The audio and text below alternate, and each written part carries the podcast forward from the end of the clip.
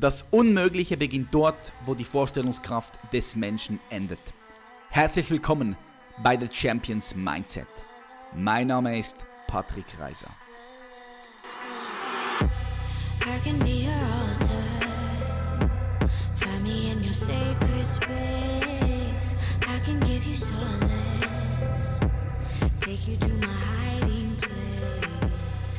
Herzlich willkommen bei einer weiteren Folge von The Champions Mindset. Heute wird es spannend, meine Freunde. Wir haben heute das allererste Mal einen Arzt hier am Start. Und zwar den Dr. Med Olaf Walter Franzen.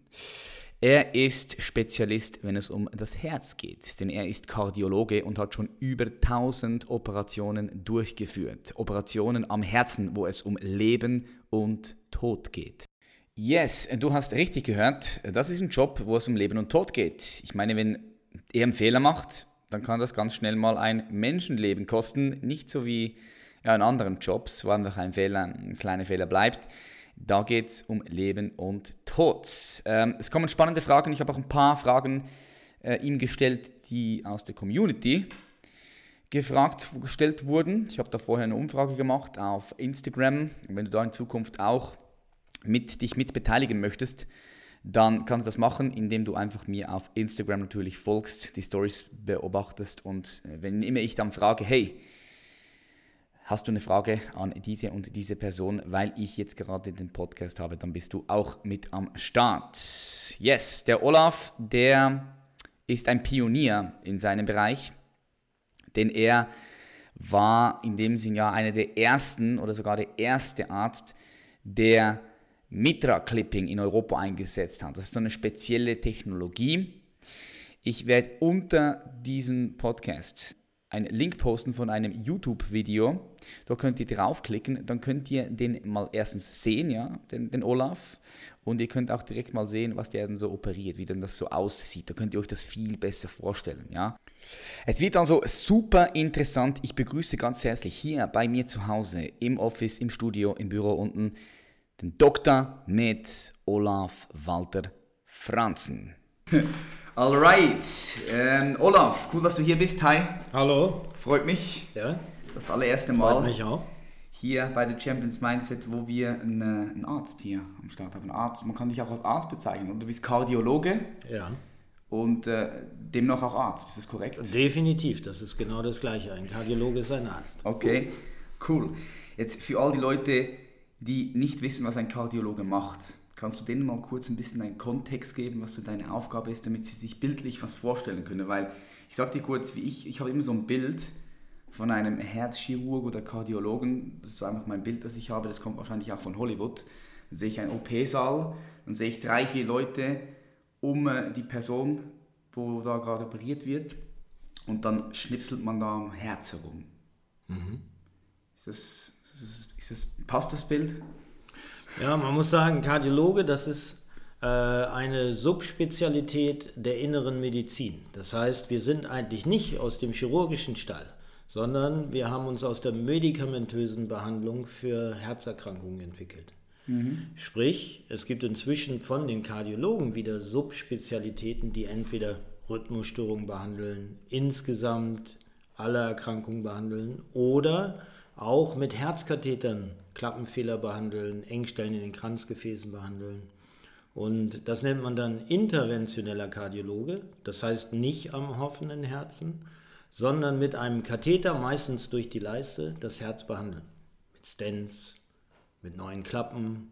Das nennt man interventioneller Kardiologe, wie ich gesagt habe. Mhm. Und das bin ich. Okay, das heißt, wie, kann man sich das vorstellen? Also du gehst da mit so einem Teil bei der Vene, beim, beim Bein rein, ja? Mhm und gehst dann dort hoch bis zum Herzen. Du siehst das Ganze am Computer, das Ganze ist Computer gesteuert, oder? Ja, ja. Ich stelle mir das übelst kompliziert vor. Ja, es ist wie alles. Es ist, sagen wir mal, nicht ganz simpel, aber es ist auch nicht super kompliziert. Das heißt, man verschafft sich erstmal über eine Punktion Zugänge, äh, Zugang zum entweder zum, äh, zu der Arterie oder zur Vene, je nachdem, wo man das Herz behandeln will und legt dann eine sogenannte Schleuse ein. Das heißt, ein dauerhafter Zugang, solange bis man ihn entfernt, durch den man Sachen in die Arterie oder die Vene bringen kann, ohne dass es blutet. Hm. Weil das ist natürlich die Schwierigkeit, wenn ich irgendwas auswechseln will, es darf nicht bluten. Das nennt sich Schleuse. Dann gehe ich in der Regel mit einem Draht Richtung Herz und schiebe einen Katheter. Und ein Katheter ist ein, wenn man sich das so vorstellt, im Großen und Ganzen ein Plastikschläuchlein. Mhm. Dieses Plastikschläuchlein, dadurch bringe ich Instrumente, wie zum Beispiel Stents, also Gefäßstützen, sogar, wenn sie groß sind, die Plastikschläuche, neue Herzklappen an die Stelle, wo ich sie haben will und behandle das Herz. Die Schwierigkeit ist natürlich, wenn der Brustkorb nicht offen ist, sehe ich die Dinge nur indirekt. Mhm. Und da gibt es im Wesentlichen zwei Methoden. Es gibt einmal das Röntgen. Diese Katheter kann man im Röntgen sehen. Man sieht das Herz auch im Röntgen. Das ist natürlich nur eindimensional. Und es gibt Ultraschall. Das heißt, der Patient hat zum Beispiel eine Sonde in der Speiseröhre und durch diese Speiseröhre ja. sehe ich das Herz. Okay, crazy. Kann man da mit dieser Technologie alles behandeln? Also jede, jede Herzbeschwerden oder, oder für was was brauchst du da speziell? Ähm, das Ganze hat sich eigentlich vor einiger Zeit vorwiegend konzentriert auf die Behandlung von Engstellen in den Herzkranzgefäßen. Sogenannte Herzkatheter, Linksherzkatheteruntersuchung mit der Implantation von Stents, Gefäßstützen für die Engstellen. Mhm. Seit ungefähr zehn Jahren weitet sich dieses Feld komplett aus auf viele Eingriffe, die bis dahin von der Herzchirurgie durchgeführt wurden am offenen Herzen. Sprich, es können heutzutage auch Klappenfehler behandelt werden durch den Katheter, Klappen, neue Klappen eingebracht werden. Was man sowieso schon immer versucht hat, mit Kathetern vorwiegend zu behandeln, sind angeborene Herzfehler. Mhm. Das heißt Löcher im Herzen, ähm, in der Kammer oder im Vorhof. Solche Dinge hat man eigentlich schon immer versucht mit sogenannten Devices, sprich speziell für diesen Herzfehler und für die Größe angepasste Devices, äh, Spezialanfertigungen äh, an diese Stelle zu bringen. Zum Beispiel, um das Loch zu verschließen. Okay, und das hat natürlich jetzt, so wie ich das sehe, den Vorteil, dass man den Patienten nicht mehr aufmachen muss. Ja, man kann da wirklich hineingehen, ohne, ohne da ein Gemetzel zu machen, ja, ohne das Ganze aufzuschneiden. Auch wenn jetzt jemand einen Geburtsfehler hat, kann man das dann so machen. Ja, absolut. Das ist, der, das ist der, denke ich, der große Vorteil. Der große Vorteil. Noch weitere andere Vorteile? Ja, es ist der viel schonender. Es hat den Vorteil für den Patienten, selbstverständlich, dass keine große Wunde im Brustkorb angerichtet wird. Es hat den weiteren Vorteil, dass keine Herz-Lungen-Maschine notwendig ist. Wenn man mhm. am Herzen operiert, in dem Herzen, muss man das Herz ja stilllegen. Sprich, die Blutversorgung und die Sauerstoffversorgung durch die Lunge muss durch eine sogenannte Herz-Lungen-Maschine hergestellt werden. Herz-Lungen-Maschine ist Fremdkörper. Mhm. Das Blut wird über Schläuche geleitet und das kann eine relative Entzündungssituation hervorrufen. Das heißt, wenn man die Herz-Lungen-Maschine vermeiden kann, ist das in der Regel gut. Plus, die Patienten, dadurch, dass es schonender ist, müssen auch nicht mehr so lange bleiben. Häufig können sie das Krankenhaus noch am selben Tag verlassen, was nach einem herzchirurgischen Eingriff unmöglich am ist. offenen Herzen unmöglich ist. Ja, klar, klar. Äh, denkst du, dass in Zukunft auch immer mehr und mehr jetzt diese Technologie eingesetzt wird? Ich, ich gehe mal davon aus, früher, ja, da hat man ja nur am offenen Herzen operieren können. Ja. Seit wie lange gibt es diese Methode schon? Du bist ja da Pionier auch in diesem Bereich. Kannst du mal ein bisschen sagen, dass die Leute den Kontext haben? Seit wie lange ist es schon so? Ja, man muss sagen, die Herzkatheter für Erwachsene, man muss unterscheiden, Erwachsene und nicht, da gibt es eigentlich die innovativen Leute.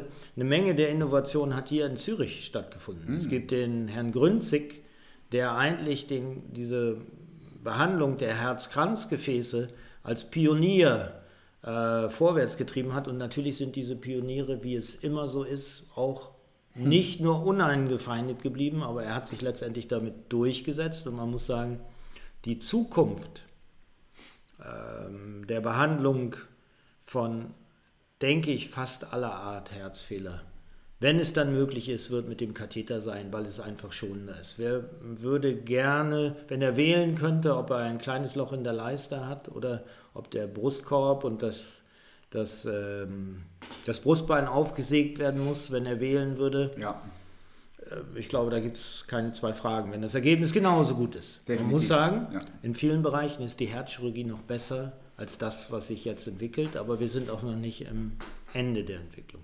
Okay. Wie viele Operationen hast du schon am Herzen durchgeführt? Wie viele Operationen hast du? Ein paar tausend. Ein paar tausend. Also habe ich aufgehört zu zählen. Crazy. Ähm, wie viele Leute sind da so im Raum normalerweise? Dass ich dir das Bild nicht vorstellen kann. Du bist da an der Maschine, gibt es Leute dann, wahrscheinlich dann am, am Patienten noch, noch. Interessanter noch Punkt. Es ist immer eine Teamleistung und dieser Teamgedanke, der tritt auch immer mehr bei der Behandlung von Patienten in den Vordergrund. Ein Arzt alleine ähm, könnte Fehler machen in der Entscheidung, könnte Fehler machen in der Behandlung. Das heißt, gerade bei der Behandlung von Patienten mit Herzproblemen sind in der Regel sowohl die Kardiologen als auch äh, die Herzchirurgen beteiligt. Und immer mehr, ein Glück, Patienten werden aufgeklärter, die Patienten sind beteiligt an der Entscheidung, was möchten sie. Wow. Das ist ein Punkt, den wir, glaube ich, nicht vernachlässigen dürfen. Mhm. Wer entscheidet dann da so in heiklen Situationen? Also angenommen jetzt der Patient kann gar nicht mehr entscheiden, weil er einfach nicht da ist. Oder ist, Ja. ist, der, ist der immer bei vollem Bewusstsein, der, der Patient in den meisten Fällen? Du sprichst also über Notfallsituationen. Ja, ja, wenn es eine Notfallsituation gibt. Ja, ihr seid jetzt vier, fünf Leute im Team. Ich weiß nicht, wie viele ihr da normalerweise seid. Vier, fünf, sechs? Ja, Okay, ja, so ein ja. ganzes Team. Wer trifft dann die Entscheidung, wenn es um heikle Situationen geht? Es gibt immer einen behandelnden Arzt und in, es gibt verschiedene Strukturen, je nach Krankenhaus, aber es gibt immer, das kann man sagen, einen behandelnden Arzt, der die letzte Entscheidung treffen muss. Aber jeder, sagen wir mal, der was auf sich hält, würde selbstverständlich, es sei denn, es sind ganz klare, unzweifelhaft- unzweifelhafte Entscheidungen, wo es keine zwei Meinungen gibt, würde einen Kollegen fragen, wenn es was zu diskutieren gäbe. Sprich, nehmen wir ein Beispiel, ein Herzklappenfehler könnte operiert werden und könnte auch mit einem Katheter behandelt werden. Dann setzt man sich im sogenannten Herzteam. Herzteam ist heute in der Behandlung von schwerwiegenden Herzfehlern eigentlich ein ganz wichtiges Wort, zusammen und bespricht den Fall und gibt dann eine Empfehlung an den Patienten ab. Und selbstverständlich hat er ein Wort mitzureden. Und wenn es so ist, zum Beispiel ältere Patienten, die sind häufig überfordert, die bringen gerne ihre Familie mit. Man kann heutzutage gerade in diesen Bereichen keine Entscheidung eigentlich mehr treffen, ohne dass man auch so ein bisschen die Hintergründe versteht. Ja, muss ich also damit auseinandersetzen. Ja, auch mit den Hintergründen des Patienten, vor allem wenn er älter ist. Wie gut ist er in seiner Familie aufgehoben? Wird er weiter versorgt werden? Ähm, ist er selbstständig? All diese Sachen spielen eine Rolle, weil wir häufig jetzt mit diesen schonenden Methoden auch Patienten behandeln können, die wir vor langer Zeit, vor einiger Zeit noch gar nicht behandeln konnten, weil sie den Eingriff herzchirurgisch vielleicht überhaupt nicht überlebt hätten. Jetzt stellt sich aber die Frage, haben die auch noch einen Vorteil, wenn wir sie behandeln mit Katheter? Und selbstverständlich im hohen Alter geht es nicht zwingend um die Verlängerung des Lebens. Wenn man 90 ist, hat man eigentlich ja zum Beispiel die Lebensspanne erreicht. Die Frage ist, verbessert sich die Lebensqualität? Ja. Wenn man mit alten Leuten redet, denen geht es häufig gar nicht so darum, länger zu leben, sondern die Jahre, die sie haben, mit guter Lebensqualität zu verbringen. Ja, bin ich voll bei dir. Aber was, was bringt es dir, wenn du 130 wirst, aber ja, einfach keine Lebensqualität mehr hast, weil du Und gesundheitlich am Arsch bist? Ja. Also ich, ich bin ja, ich, ich gehe schwer davon aus, dass meine Generation mit der richtigen Ernährung, mit dem richtigen Mindset Absolut. easy 130 Jahre alt werden kann. Und da spreche ich noch nicht von der künstlichen Lebensverlängerung, die, die Ja. kommen wird. Ja, da bin ich dann Ja. gespannt, äh, was du dazu sagst. Da komme ich nämlich auch noch. Da hast du recht, die Vermeidung von Krankheit ist eigentlich viel wichtiger Ja. als die Behandlung. Im Moment allerdings machen wir uns natürlich darum Gedanken, die bestehenden Herzfehler zu behandeln. Und auch Alterungsprozesse, irgendwann sind die Herzklappen betroffen.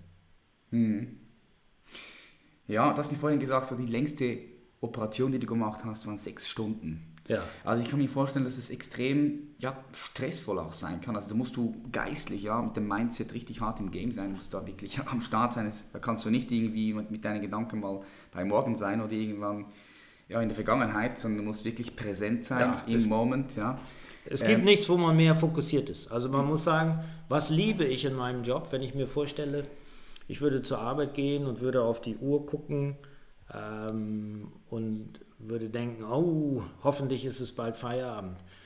Das habe ich einfach nicht. Wenn man eine geil. Operation macht, auch wenn sie sechs Stunden geht, das fühlt sich an wie fünf Minuten. ja, krass. Und man hat nie das Gefühl, irgendwie man ist nie defokussiert. Das heißt, man ist immer auf dem Punkt fokussiert. Das ist hinterher anstrengend. Währenddessen, man muss sagen, ich glaube, die meisten, die ihren Beruf machen, würden sagen, das ist der Teil, den sie besonders lieben. Mhm. Ja, weil sie in der Zone sind, in diesem Moment, ja. Ja, im gegenwärtigen Moment. Das ist sehr interessant. Was mich hier interessieren würde, wie gehst du in solchen heiklen Situationen um? Ich gehe mal davon aus, dass auch du sicher heikle Situationen ja, erlebt hast, was um Leben und Tod geht. Ich meine, bei dir geht es um Leben und Tod. Jeder Fehler, den du machst, Fehler in Anführungs- und Schlusszeichen, ja, kann ein Leben kosten.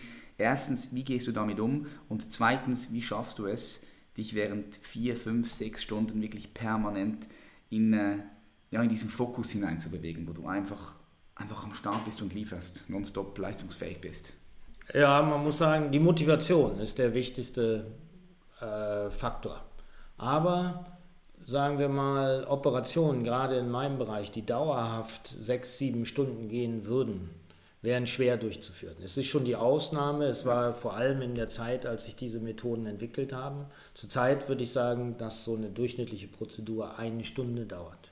Das heißt, man hat dazwischen auch äh, eigentlich Pausen, kann sich erholen und fit sein ist äh, eine wichtige Sache, weil die Entscheidungen eigentlich viel flüssiger und besser getroffen werden, ähm, wenn man auch im Kopf und auch sogar physisch fit ist. Das, da bin ich sehr überzeugt, ähm, dass ein klarer Kopf damit viel zu tun hat.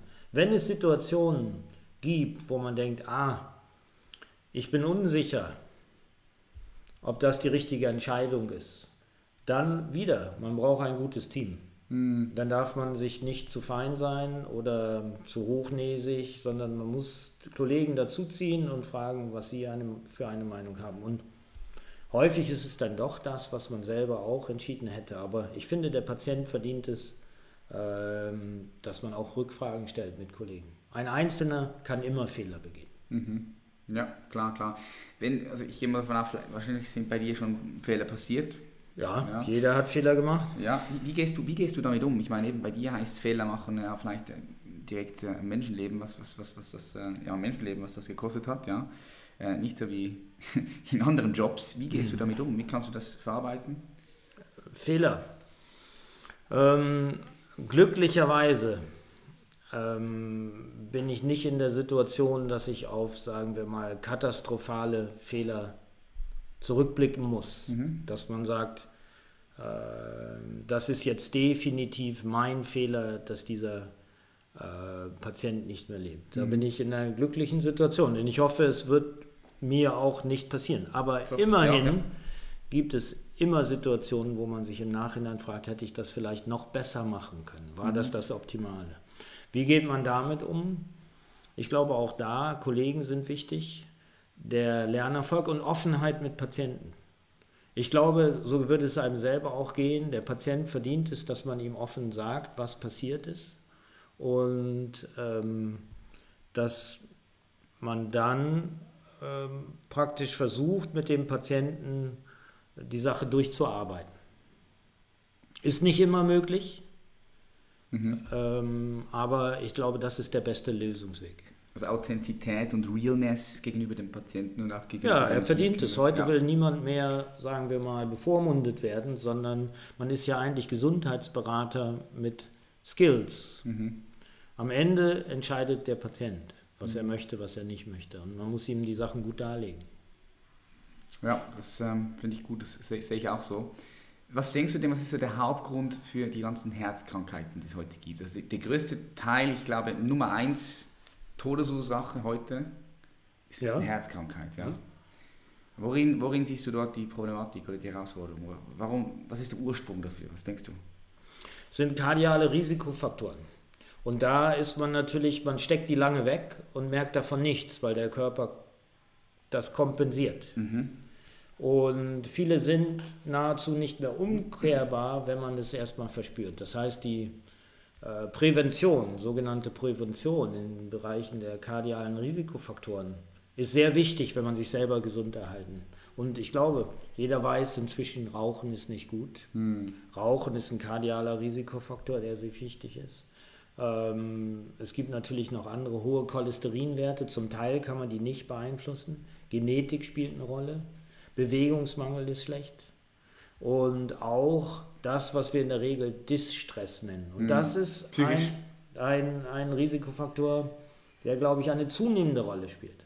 Weil doch viele in diesem Leistungsdruck stecken und man das Gefühl hat, man kommt da nicht raus und man unterschätzt das, glaube ich. Das kann Herzbeschwerden machen, ohne dass man einen Befund am Herzen tatsächlich, das heißt, zu mir kommen, äh, findet. Zu mir kommen Leute, haben Schmerzen in der Brust und am Ende findet man glücklicherweise nichts. Trotzdem bin ich schwer überzeugt, dass bei diesen Patienten, wenn sie ihre Lebenssituation nicht ändern, dieser Schmerz im Bereich des Herzens auch eine Vorwarnung dafür ist, dass Herzschäden entstehen. Mhm. Ja.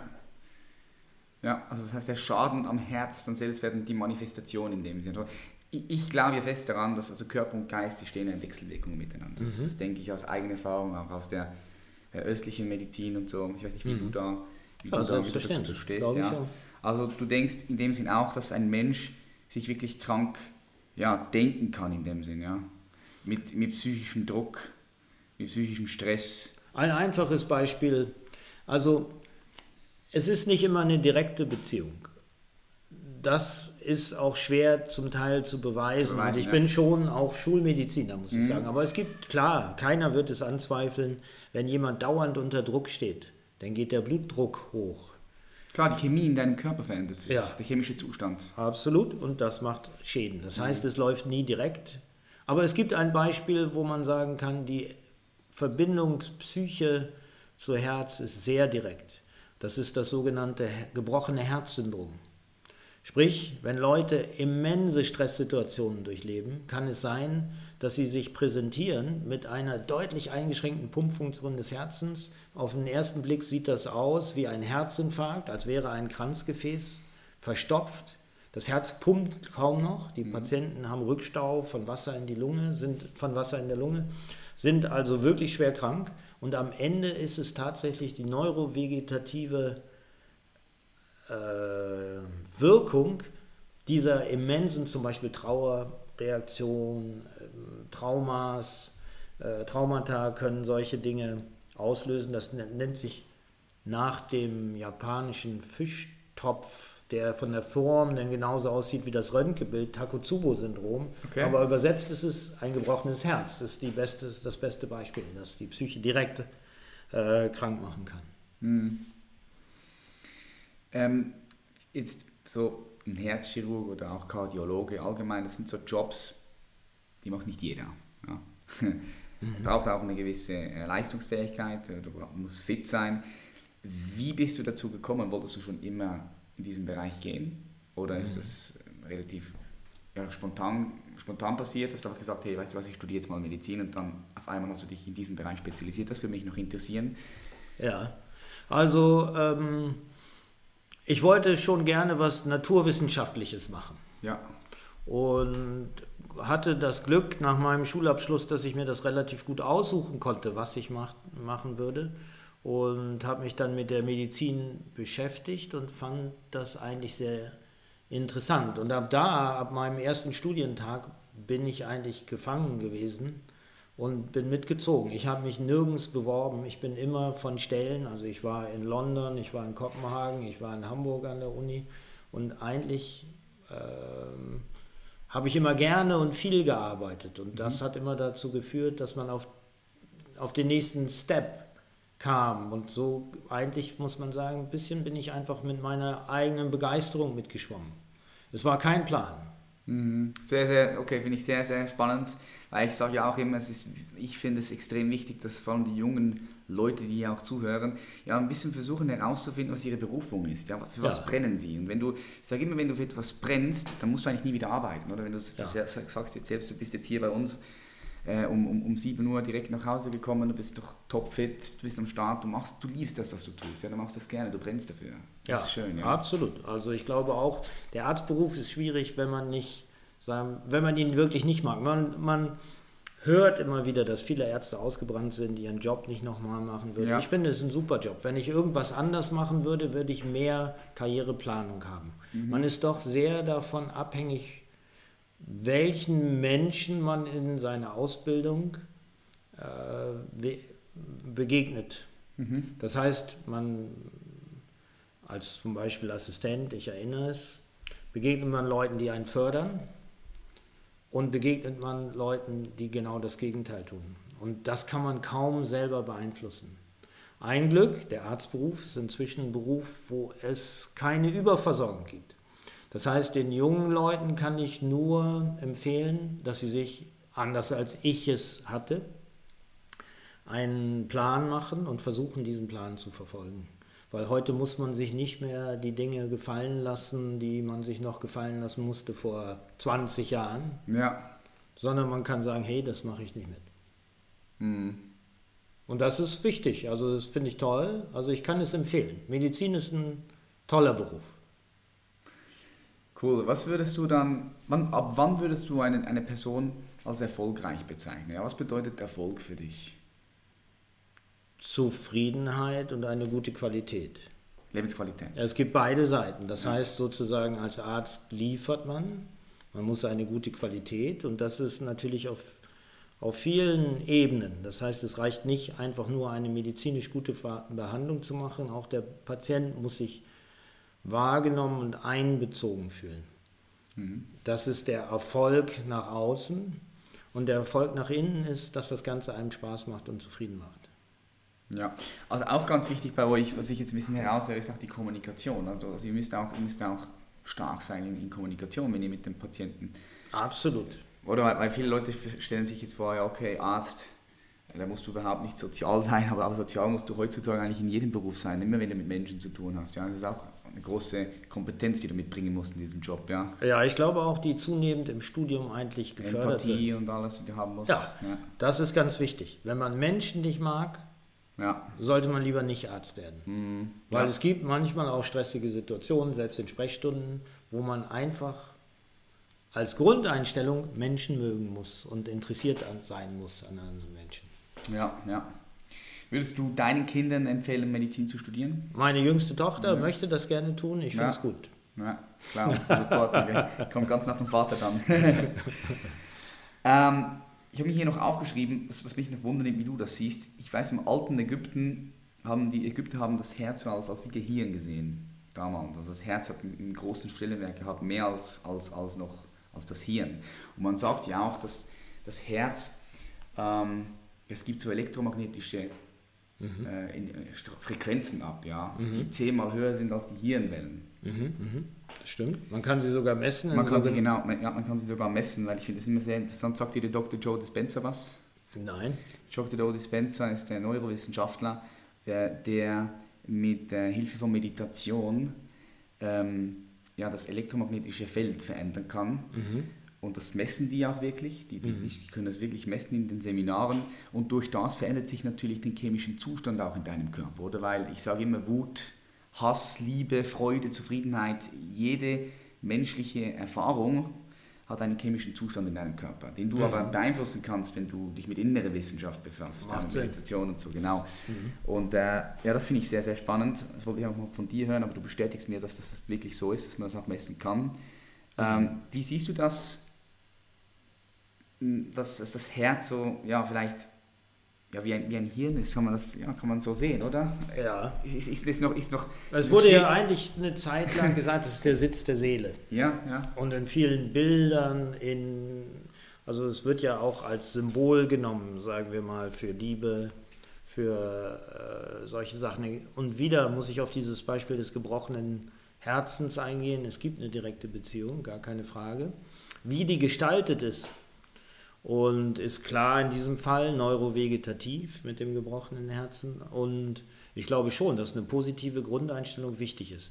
In dem Gespräch, gerade auch mit jüngeren Leuten über Risikofaktoren, wenn man sieht, jemand raucht, bewegt sich nicht, Schlechte äh, Essgewohnheit. hat eine schlechte Essgewohnheit, dann gibt es natürlich einen weiteren Faktor, der schwer auszubalancieren ist.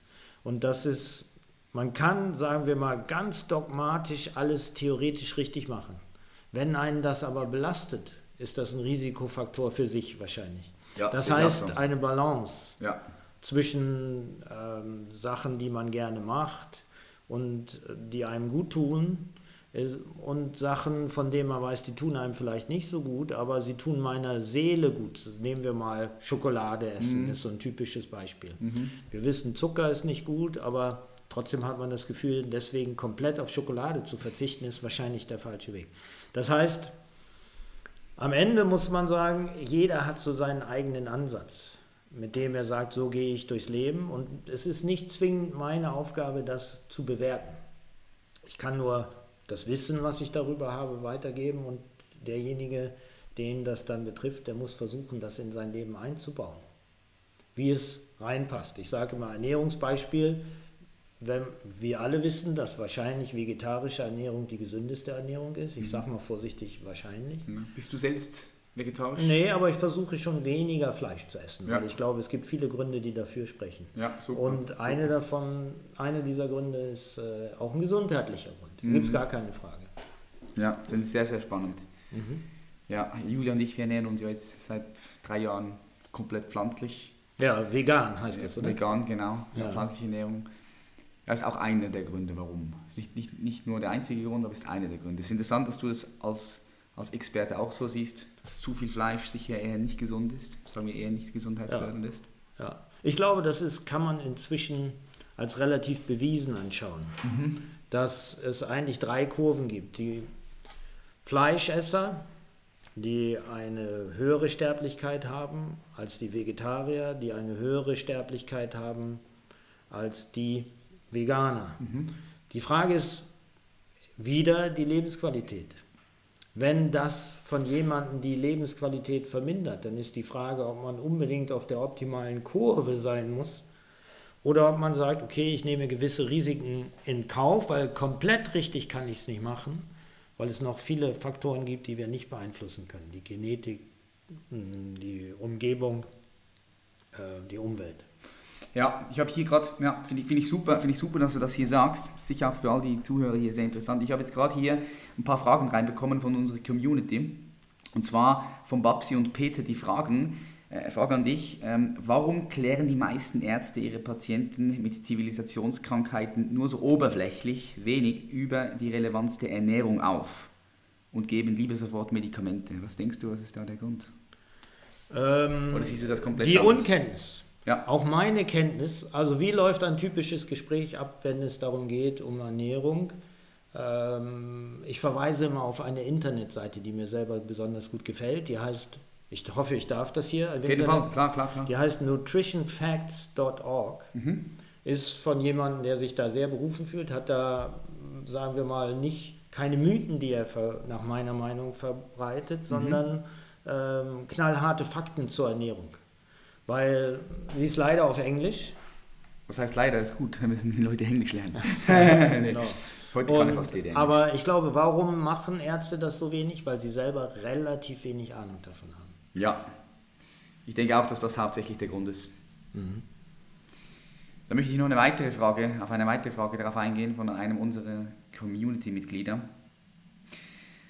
Und zwar von Max 18.8. Meinst du, ein positives oder negatives Mindset hat Auswirkungen auf unsere Gesundheit und Alter? Haben wir schon durch. Ja. Denkst du definitiv ja, dass das ist so? würdest du, würdest du bestätigen, dass das Mindset Ja, ja, auf jeden Fall. Also man sollte davon ausgehen können, dass wenn man dauerhaft bedrückt ist, dass das die, Ne- die ähm, Gesundheit negativ beeinflusst. Nicht zwingend direkt, sondern über zum Beispiel eine Herzschädigung, über einen hohen Blutdruck. Ja. Das heißt über vegetative Regulierung. Genau, aber am Ende des Tages, oder? Ja, nicht direkt, aber am Ende des Tages das Ursprungsproblem ist dann doch halt tief und kommt wieder durch das schlechte Mindset, oder? Das schlechte Ja. Mindset löst dann. Ja, Aber man muss auch vorsichtig sein auf der anderen Seite. Es gibt auch Genetik, es gibt auch Umwelt und es wäre falsch, den Ansatz zu haben, dass jemand, der krank ist, selber schuld ist. Okay, ja, da bin ich anderer Meinung. Ja. Da bin ich anderer Meinung. Ich glaube, das wäre zu simpel, aber da kann man ja, vielleicht drüber ja, steigen. ja, da, ich denke, ich denke, da geht es viel tiefer in unsere Psyche hinein. Mhm. Äh, kennst du dich auch mit Epigenetik? Nee, noch nie gehört. Okay, ja, auch sehr, sehr spannend. Ähm, die sagen, dass, dass seine Zelle nicht im Vorfeld schon sich entscheidet, okay, sie wird jetzt zu, einer, zu einem Krebs beispielsweise, also zu einem Knochen oder zu einer Muskel, sondern es ist abhängig vom, vom, vom, vom Umfeld. Ja? Mhm. Und entscheidet sich dann spontan. Also das geht dann, geht dann wirklich tief hinein. Aber was machen wir mit Erkrankungen, die definitiv vererbt werden? Eben, dass die Epigenetik sagt, dass das eben, eben, eben nicht so ist. Dass es Ah, nicht zwingend so ist. okay. Ja, weil, oder Da bin es ich Schulmediziner, Ja, ja, ja, ja, es ist, äh, ich finde ich find das ein sehr, sehr ein spannendes Thema, oder? Weil das mit der Vererbung, da, für die, all die Leute, die sich da, darüber interessieren, checkt mal den Bruce Lipton ab. Bruce Lipton, der ist da Spezialist in diesem Gebiet, ein Pionier in, in, in, auf der Welt eigentlich, eben auch zusammen mit Dr. Joe Dispenza. Und er sagt natürlich, wenn jetzt ein Kind da hineingeboren wird und sagen wir, da gibt es eine vererbte Krankheit und der bekommt das schon auch wie, wie ein bisschen mit, weißt du, in seinem Unterbewusstsein. Und durch das bildet sich dann nachher diese Zelle halt eben in diese Krankheit. Die haben das herausgefunden, dass wenn zum Beispiel diese Person völlig woanders aufwächst und von dem gar nichts weiß, dass die das gar nicht zwingend hat, diese, äh, äh, äh, ähm, diese Krankheiten, diese Erbkrankheiten. Aber das ist wieder ein anderes Thema. Ähm, auch sehr, sehr interessant auf jeden Fall. Jetzt, was mich interessiert noch bei dir, ähm, wenn du heute was anderes machen könntest, wenn du zurückgehen könntest zu deinem jüngeren 20-jährigen Ich oder 19-jährigen Ich, 25-jährigen Ich, gibt es da irgendetwas, was du ihm mitteilen würdest, was du, was du anders machen würdest, was du einen Tipp für ihn hättest? Ja, ich glaube, das würden wahrscheinlich viele Ärzte sagen, dass man seinen Fokus auch etwas außerhalb seines Arbeitsbereiches legen sollte, im persönlichen Bereich. Dass man diese sogenannte Work-Life-Balance vielleicht besser hinkriegen sollte. Ich arbeite schon, glaube ich, sehr viel und so geht es vielen Kollegen. Macht ja auch Spaß, aber Ja. man hat auch Familie und es wäre wahrscheinlich sehr gut, ähm, sich noch intensiver um die zu kümmern. Ja, bin ich auch voll bei dir. Jetzt, jemand, der so einen Job macht, der braucht in meinen Augen extrem viel Disziplin und auch extrem krasse Strukturen, dass er überhaupt den ganzen Alltag so durchbekommt. Und du musst ja auch viel dich weiterbilden, viel lesen. Ähm, auch musstest du, dass du, dass du überhaupt diese Position heute hast, die du hast. Wie machst du das? Hast du spezielle Rituale am Morgen, Morgenroutinen oder Abendroutinen, dass du einfach diese Disziplin und ja, diese Wille, diese Energy da reinbringst, die du bringen musst. Wieder, es ist die Motivation, es ist der Spaß. Ich stelle mir vor, dass das sehr alles sehr schwierig wäre, wenn ich meinen Beruf nicht mögen würde. Aber ich stehe und fahre zur Arbeit und freue mich, zur Arbeit zu fahren und finde das eigentlich sehr spannend. Plus, ich bin kein großes Organisationstalent, Ja. muss ich zugeben, und ich habe gute Hilfe durch Sekretärin. Und ich glaube, man muss auch Dinge delegieren können. Äh, manchmal fällt mir das selber äh, schwer, fällt mir das selber schwer genug. Aber man muss Dinge delegieren können, weil man nicht alles extrem gut können kann. Mhm, sehr gut. Finde ich auch extrem wichtig. Fokus auf deine Stärken, Schwächen abgeben. Mhm. Morgenroutinen, Abendroutinen, hast du da was besti- Bestimmtes oder bist du da flexibel? Hast du irgendwelche Rituale am Morgen, was du immer machst, die dich einstimmen in den Tag, die dich ready machen? Nee, muss ich sagen, bin ich gar nicht so ein Mensch. Habe ich nicht. cool. Ist mein Leben auch dadurch, dass man nachts Notfälle behandelt und so weiter, ist zu chaotisch in dem Bereich. Ja, okay, Würde ich gerne. Ich glaube, es klingt glücklich, aber ähm, mein Leben sieht nicht so aus. Okay, ja, ja, krass, krass. Ja, Ich kann mir vorstellen, dass bei dir natürlich auch jede Woche wieder anders ist, gell? von Ja. den Zeiten her und alles, ja. Was ist das, was dich wirklich antreibt, Olaf? Du sprichst von Motivation, ja, du machst deinen Job gerne. Gibst du eine tiefere Motiv- Motivation? Also worin siehst du deinen Existenzgrund auch? Ja? Das ist eine schwierige Frage, aber worin siehst du denn der Grund deiner Existenz? Was, was ist das, was dich wirklich antreibt? Meiner beruflichen Existenz? Allgemein, beruflich sowie auch. Ähm, Das ist privat? natürlich eine schwierige Frage. Privat würde ich sagen, ist es mein Umfeld, sind es meine Kinder, ist es meine Familie? Das ist mein, meine Sinnhaftigkeit. Mhm. Und beruflich würde ich sagen, hat sich das geändert. In jungen Jahren, ich bin nicht mehr ganz jung, würde ich sagen, war es das Vorwärtsbringen der Medizin. Ja, wow, Und- das ist geil, ja. Ja, aber inzwischen würde ich sagen, eher das, dass die, meine Patienten eine gute Medizin verdienen. Und das ist nicht immer die innovativste Medizin. Das sozusagen meine Aufgabe ist, äh, dieser, diesen, dieses Entgegenbringen von Vertrauen, dass ein Patient zu mir kommt und sagt, sich selber ja nicht zwingend behandeln kann, aber sich von mir beraten lässt. Und äh, ich glaube, der verdient, dass er gut behandelt wird. Das ist inzwischen meine Motivation. Das ist vielleicht auch ein Zeichen des Älterwerdens. ja, kann sein, klar. Auch, auch immer ja. wieder verschiedene Lebensphasen durch. Und der Sinn kann da auch immer wieder ändern. Der muss nicht irgendwie mhm. fixiert sein. Genauso wie auch Ziele. Ja, Ziele können sich ändern. Heute hast du das Ziel und in zehn Jahren hast du vielleicht ein anderes Ziel. Viele mhm. ändern. Die sind nicht, die sind nicht ähm, ja, fix, die sind eher statisch. Oder? Ja, ich würde sagen, inzwischen bin ich sehr glücklich, wenn ich das Gefühl habe, ich habe den Patienten verstanden und die Therapie, die unter Umständen, was unter Umständen auch heißt, gar keine Therapie, ist das, was zu dem Leben und dem Problem dieses Patienten passt. Wenn das gut zusammenpasst, dass der Patient denkt, für mich ist das Richtige getan und medizinisch ist das absolut sinnvoll, ist für mich im Moment, sagen wir mal, ähm, das Erfüllendste an mhm. meinem Job. Schön. Jetzt würde ich gerne noch mal ein bisschen in diese Herzchirurgie reingehen, in, in dein Feld. Und zwar, wie kann ich mir das vorstellen, was kostet dann so ein Eingriff? Kann sich das jeder leisten oder bezahlt das auch teilweise die Krankenkasse oder können sich das nur wirklich Leute leisten, die halt finanziell besser aufgestellt sind? Wie, wie muss ich mir das vorstellen? Also ich mache Eingriffe, die die Krankenkasse bezahlt. Mhm. Es gibt Ausnahmen, wo Eingriffe, bei denen auf äh, neue Devices das nennt sich Compassionate Use, ausprobiert werden, weil es für den Patienten sonst keine andere Möglichkeit gäbe. Mhm. Die werden von Krankenkassen nicht bezahlt dann, aber das ist eigentlich eher die Ausnahme. Ähm, die, die Devices, also zum Beispiel nehmen wir eine neue Herzklappe, die durch einen Katheter eingebracht wird, bei einer verengten Klappe, weil sie verkalkt ist, ist leider im Moment noch sehr teuer. Was heißt das in Fakten? Ja, das kann sich schon bewegen um 20.000 Franken. 20k? Ja. Gut, 20k für ein, für ein gutes Herz. Aber Gesundheit, das ist ja nur das Material. Okay, ach, oh, oh, aber was?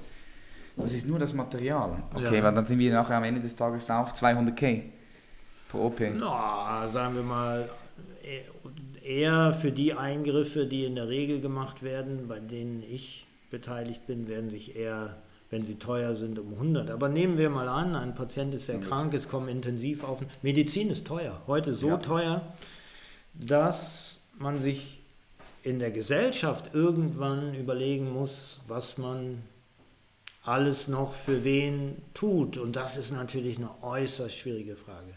Ich finde, die Antwort ist falsch, dass man niemanden ab 80 mehr behandelt, ja. also über einen Kamm zu scheren.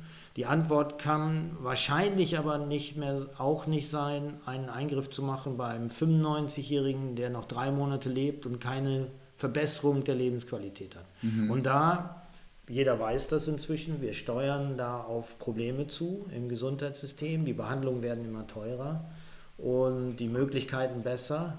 Und es sind nicht mehr die Ärzte allein, die entscheiden können, was gemacht wird. Sondern da ist noch Politik und Staat im Game, oder? Ja, wobei mit den Politikern bin ich vielleicht auch voreingenommen immer so ein bisschen enttäuscht. Ich glaube, dass da niemand die wirkliche Verantwortung ja. in die Hand nehmen will. Ja, das sehe ich, das sehe ich auch so.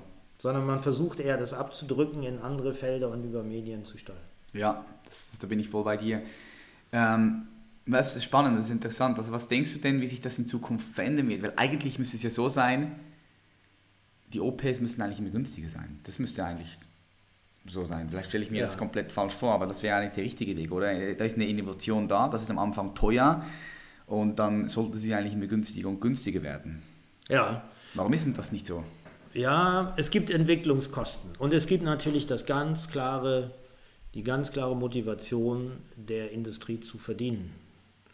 Und irgendwo dazwischen liegt die Wahrheit. Und wenn man Medizin auch von Seiten der Hersteller nur als Angebot und Nachfrage versteht, ist das wahrscheinlich unfair. Also wir alle wissen, das ist gar nicht mal in meinem Bereich, wo Herzklappen zum Beispiel implantiert werden, sondern eher in der Behandlung von Krebs, oh, in der Behandlung von, mm, von genetischen Erkrankungen. Sagen wir mal, eine Erkrankung ist sehr selten. Dann kostet natürlich die Entwicklung im Vergleich zu den Anzahl der Patienten, wo die Industrie verdienen kann, so immens viel, dass dann die Behandlung eines, wir hatten, glaube ich, jetzt in den, in den Zeitungen stand ein Fall, dass man annehmen könnte, dass eine einzige Infusion 4 Millionen kosten könnte von einem bestimmten Medikament. Wurde in den wurde in den Medien äh, so abgedruckt. Mit dem Hintergrund, diese Erkrankung ist selten, diese, diese ähm, Entwicklung war immens teuer, jetzt muss diese Entwicklungskosten wieder rein. Vielleicht Ja. steht da aber auch hinter, es gibt keine Alternativen, ich kann nehmen, was ich will. Ähm, Ja, das klar, ist so klar, immer... Angebot, Nachfrage, Angebot, Nachfrage, klar. Ja. Ich sehe es ja auch heute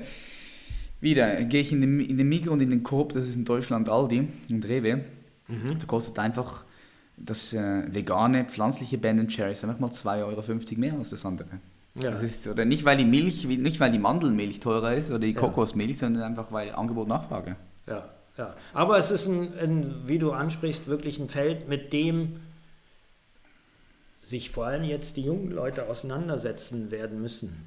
Mhm. Weil sie werden einer Front von alten Leuten gegenüberstehen, älteren Leuten, die Behandlung brauchen und diese Behandlung kaum noch finanzierbar sein wird. Und man wird Entscheidungen treffen und ich hoffe, die werden sehr menschlich ausfallen. Mhm. Ja, wenn wir jetzt schon da bei der Zukunft sind, wie siehst du dann die Zukunft so in den nächsten 20, 30 Jahren, Olaf? Jetzt nicht nur im Gesundheitswesen, sondern allgemein, wenn du so die Welt anguckst, ja, die menschliche Spezies, zoomst da raus, gehst jetzt mal auf den Mond, guckst die Welt da von oben an, wir spulen mal nach vorne, 20, 30 Jahre, du hast Kinder, sicher ein Thema für dich, es interessiert dich sicher auch, was da in 20, 30 Jahren abgeht. Was denkst du, wie sieht es aus? Ähm, ich sehe, dass die, die Informationsflut für, und die Entwicklung so schnell geht, dass die Leute Schwierigkeiten haben, das ist meine Einschätzung, geht mir selber auch so, sich gut Meinungen über Dinge äh, zu bilden, eigene Meinung. Gleichzeitig sehr viel beeinflusst werden, auch gezielt beeinflusst werden in eine bestimmte Richtung. Und ich glaube, dass das zu, sagen wir mal, Fehlentscheidungen führen wird. Wenn wir das sehen, zum Beispiel, ist eine Frage, Klimawandel oder nicht. Ich glaube, die meisten werden an Klimawandel so wie ich auch glauben. Und trotzdem tut keiner was dagegen. Das heißt, so ein bisschen bin ich negativ eingestellt, dass man diesen Kahn noch aus dem Dreck ziehen kann, weil da einfach zu viele verschiedene Parteien beteiligt sind. Auf der anderen Seite denke ich schon, ich hoffe, jeder und die junge Generation, sage ich jetzt mal so, das klingt fürchterlich alt, ich hoffe, das kann ich sagen, ähm, die junge Generation hat doch, glaube ich, schon ein Leitbild, das ich sehr positiv finde. Wenn ich höre, also das hat viel damit zu tun, Erhaltung der Umwelt, ohne auf Technik zu verzichten. Ja. Also praktisch ähm, auch das, was man hat, zu respektieren an, an Natur und gleichzeitig die Entwicklung vorwärts zu bringen, vernünftig zu sein, nicht zu gierig. Ja, richtig. Das finde ich eigentlich schon, lässt hoffen. Ich glaube nicht, dass die Lösung bei den Alten liegt, sondern bei den Jungen, wenn ich meine Kinder ansehe. War vielleicht immer schon so, aber mir fällt das jetzt gerade auf. Ja, ich denke auch, ich denke auch, dass es fast immer so war, weil es ist schwierig, alte, also alte in Anführungs- und Schlusszeichen, ja, ich sage jetzt mal die ält- älteren Leute, die halt schon wirklich festgefahren sind, die, die, die, die ein gutes Standbein sich aufgebaut haben, die eine angenehme Position haben, sei es in Politik oder in Wirtschaft. Es ist schwierig, die dort ähm, ja, von diesem Platz zu verdrängen. Die, die möchten natürlich auf diesem Platz bleiben, weil es an, als angenehm ist. Oder die, die, die möchten nicht unbedingt Veränderungen haben. Ja, Bei denen ist es gut so, wie es ist.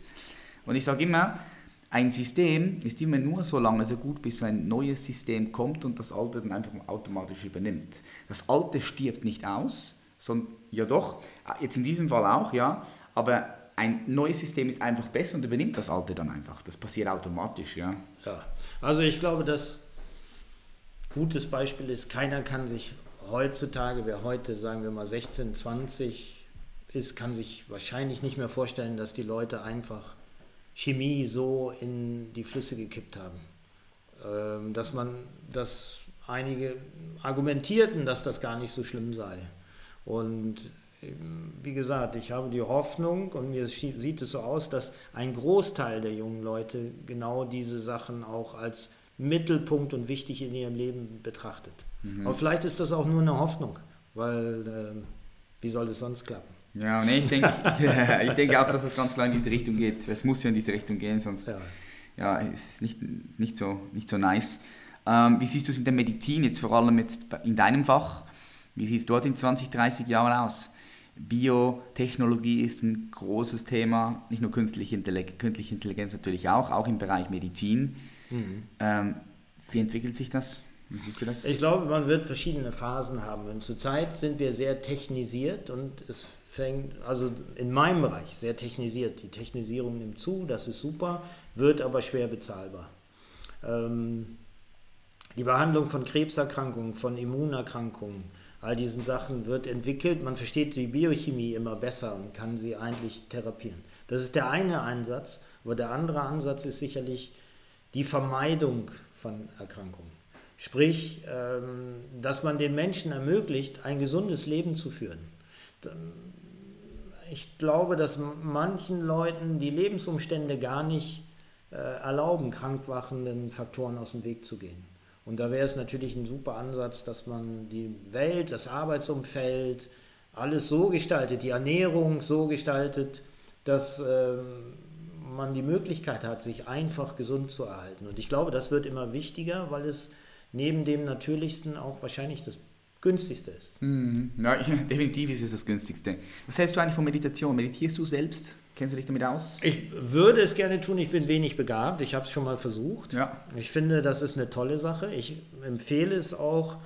Ich kenne nicht alles, bin selber, würde mich überhaupt nicht als Experte bezeichnen, aber ich weiß, was Mindfulness ist. Ja. Und ähm, Achtsamkeit. Achtsamkeit. Und das, glaube ich, ist eine gute Sache gegen viele der Probleme, die es gibt. Also die wir sehen, mit denen ich auch konfrontiert sind ist doch diese Selbstwahrnehmung und die Wahrnehmung der Umwelt und dass man sich selber da so ein bisschen erneut ausrichtet und so ein bisschen relativiert, ist, glaube ich, eine super Sache. Hm. Ja, finde ich auch. Das, ist, das war der, der Grund, warum ich Meditation Masteries, einen Kurs, einen Online-Kurs ins Leben gerufen ah, habe, wo die Leute okay. wirklich lernen zu meditieren. Ja. Ähm, es hat zwölf oder 15 geführte Meditationen, wo ah. Leute wirklich begleitet werden. Und ähm, nicht, nur, nicht nur das Thema Meditation, sondern auch das Thema äh, Wake Up, also Aufwachen, das Thema Spiritualität, das behandelt wird. Ich finde es extrem wichtig, dass die Leute sich ein bisschen mit dem befassen, weil ich denke, dass, ja, dass es das braucht, weißt du, momentan. Es braucht die Selbstreflexion, genau aus diesen Gründen, die du erwähnt hast, weil sonst, sonst wahrscheinlich irgendwann so in den nächsten 15, 20, 30 Jahren unangenehm sein wird hier auf der Erde. Mhm. Äh, wegen dem Klimawandel, weil wir halt einfach nicht, nicht, nicht selbst reflektieren. Und ich sage halt auch ganz klar, dass die Verschmutzung auf dem Planeten am Ende des Tages auch eine Spiegelung ist von der Verschmutzung von uns drin. Ja? Wenn, jeder, wenn jeder selbst, wenn jeder Mensch auf seinen Innenraum Acht geben würde, dann ist für die Außenwelt automatisch auch Acht gegeben. Weißt du? Das ist ja. ein Spiegeln. Ja, ja, doch, kann ich gut nachvollziehen. Ja, darum also Leute, www.meditationmastery.com De könnt ihr euch direkt holen, Link unten in der Beschreibung. Muss ich einfach noch schnell Guck hier die Werbung, muss ich direkt hier noch mal schnell die Werbung platziert haben, Olaf, weil es wichtig ist. Es ist verdammt wichtig, ja. dass sich die Leute mit dem auseinandersetzen. Yes, also ähm, cool. Ähm, meine zwei letzten Fragen und zwar stell dir jetzt mal vor, du hättest ein, ein, ein Billboard, so ein, ein Werbeplakat und mhm. du könntest das voll designen, so wie du möchtest. Und du könntest eine Message dort draufhauen, ein Bild, eine Message, ganz egal was. Und diese Werbetafel, die wäre überall zu sehen. In Times Square, in Hongkong, in Berlin, in London, überall. Es würden sehr viele Menschen würden das sehen. Was würdest du dort für eine Message draufhauen? Was würdest du dort drauf klatschen? Ja, Was mir so, also das ist ja eine persönliche Frage, von daher versuche ich das zu beantworten. Alle Fragen sind persönlich hier. Ja, ich, meine, ich unterscheide jetzt mal so ein bisschen zwischen dem medizinisch und ja, ja. Und ähm, wenn ich sagen würde, was glaube ich, würde jedem gut zu Gesichte stehen, das ist, würde ich sagen, maßvoll sein. Was meinst du damit genau? Nicht, also, ich glaube, vieles von dem, was entsteht, ist, weil wir Dinge besonders stark wollen oder nicht maßvoll sind oder gierig oder mhm. das heißt, wenn man das alles relativiert und sich so ein bisschen auf das, was man selber Gutes für andere tun kann, äh, konzentriert, dann das ist das, was mir so spontan eigentlich in den Sinn kommt. Mhm. Das ist eine schöne Message auf jeden Fall. Mhm. Und was denkst du, was braucht die Menschheit als menschliche Spezies jetzt in diesem Zeitpunkt, zu dieser Zeit gerade am meisten? Die jungen Leute, dass sie sozusagen diese, von denen ich glaube, die, diese Sachen, die sie verstanden haben, dass sie damit zu Wort kommen und dass diese verkrusteten Strukturen, die wirklich nicht mehr weiterhelfen, äh, sich auflösen. Top! Olaf, ich danke dir vielmals für das coole Gespräch hier. Danke auch, dass du dir die Zeit genommen hast, hier äh, nach Zürich zu kommen. Bei uns. Danke vielmals. Okay, super. Top. Vielen Dank. Und das war's auch wieder. Ich bedanke mich ganz herzlich bei dir fürs Zuhören und wenn dir diese Folge gefallen hat, dann wie immer bitte ich dich, hinterlass doch eine positive Bewertung. Das bringt uns etwas, weil das bringt diesen Podcast weiter nach vorn. Und er läuft super gut. Wir haben schon über 250.000 Downloads und das ist euch zu verdanken. Ihr seid wirklich die Besten. Wir haben hier eine richtig gute, geile Community aufgebaut. Und ich bin einfach nur sehr, sehr, sehr, sehr dankbar. Aus diesem Grund nochmal, wenn ihr den Podcast gefeiert habt, gebt dem Podcast eine gute Bewertung, weil es uns nach vorne bringt. Ich wiederhole mich hier, aber es ist wichtig, weil das hier ist Mund-zu-Mund-Marketing. Ja, wir schalten keine Ads, wir machen keine Werbung für diesen Podcast. Nee, wir leben davon, über eure Weiterempfehlung, Mund zu Mund und natürlich über eure gute Bewertung. Schön, dass es euch gibt. Ich freue mich. Bis zum nächsten Mal. Peace.